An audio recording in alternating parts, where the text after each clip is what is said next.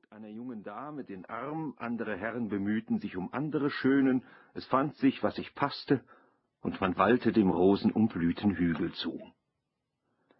Ich schlich hinterher, ohne jemandem beschwerlich zu fallen, denn keine Seele bekümmerte sich weiter um mich.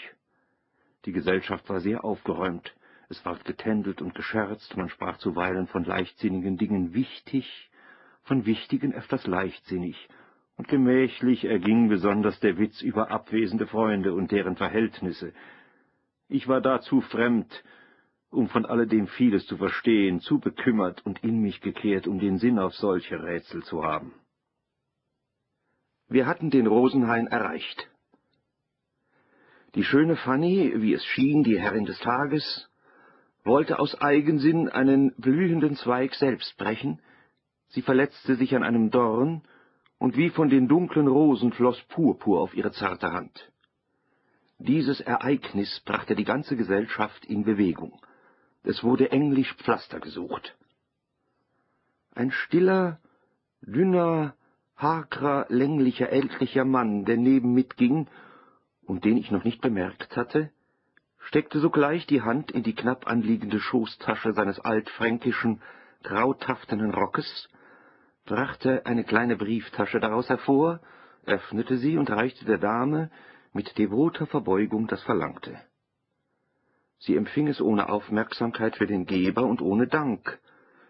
Die Wunde ward verbunden, und man ging weiter den Hügel hinan, von dessen Rücken man die weite Aussicht über das grüne Labyrinth des Parkes nach dem unermeßlichen Ozean genießen wollte. Der Anblick war wirklich groß und herrlich.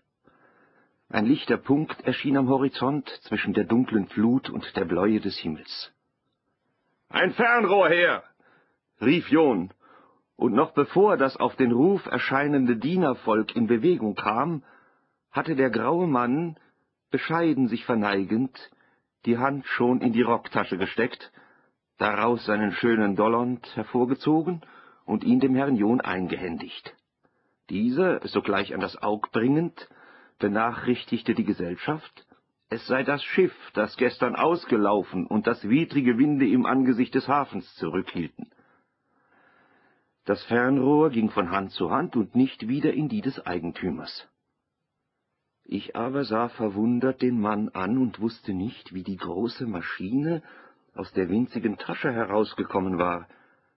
Es schien aber niemandem aufgefallen zu sein, und man bekümmerte sich nicht mehr um den grauen Mann, als um mich selber. Erfrischungen wurden gereicht, das seltenste Obst aller Zonen in den kostbarsten Gefäßen. Herr John machte die Honneurs mit leichtem Anstand und richtete da zum zweiten Mal ein Wort an mich. Essen Sie nur, das haben Sie auf der See nicht gehabt. Ich verbeugte mich, aber er sah es nicht. Er sprach schon mit jemand anderem. Man hätte sich gern auf den Rasen am Abhange des Hügels der ausgespannten Landschaft gegenüber gelagert, hätte man die Feuchtigkeit der Erde nicht gescheut. Es wäre göttlich, meinte wer aus der Gesellschaft, wenn man türkische Teppiche hätte, sie hier auszubreiten. Der Wunsch war nicht so bald ausgesprochen, als schon der Mann im grauen Rock die Hand in der Tasche hatte und mit bescheidener, ja demütiger Gebärde einen reichen, golddurchwirkten türkischen Teppich daraus zu ziehen bemüht war.